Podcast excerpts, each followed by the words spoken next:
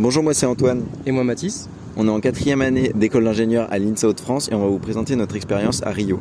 Donc on a fait notre euh, stage à la POUC de Rio, une université qui se situe dans la cuvette derrière nous. On se trouve actuellement au lagon de la zone sud de Rio, proche de là où on vit. Au début de notre stage, on a pu faire des activités grâce à une association d'étudiants brésiliens afin de découvrir la ville et la culture du pays. Concernant la culture, euh, je vous parlais un petit peu de la langue portugaise. Elle n'est pas si compliquée à apprendre euh, quand on vient du français et quand on a des bases en espagnol, c'est un petit peu plus facile.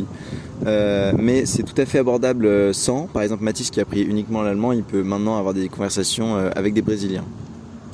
Concernant les prix, la ville de Rio est un peu plus chère que les autres villes au Brésil, mais ça équivaut à peu près à les prix d'une ville en France.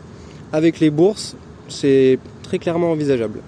pour ordre d'idée, on a payé un loyer de 400 euros environ tous les mois. Concernant euh, les activités, Rio, euh, c'est une très grande ville, donc on a tous les avantages qu'on a quand on est étudiant. Euh, on peut sortir, rencontrer des gens facilement. C'est très agréable. ce qui m'a beaucoup plu ici, c'est qu'on est dans une zone de nature assez importante. Il y a la forêt derrière nous, la montagne, la mer, le lagon, et c'est très agréable pour se ressourcer et sortir du bruit de la ville. Comme l'a dit Antoine, on se trouve en nature, avec par exemple ces magnifiques monts derrière qu'on a fait en, randonnée. On a aussi pu faire de l'escalade, du surf, du volet et même euh, de la slackline pour ceux qui connaissent.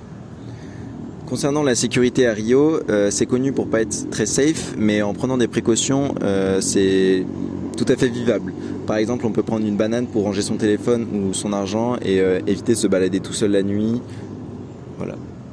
Le, conseil qu'on nous donne principalement, c'est de ne pas se balader le téléphone à la main. Mais sinon, à part ça, on n'a jamais eu de soucis. Euh, concernant les transports, nous, ce qu'on faisait, c'est qu'on se baladait toujours en vélo.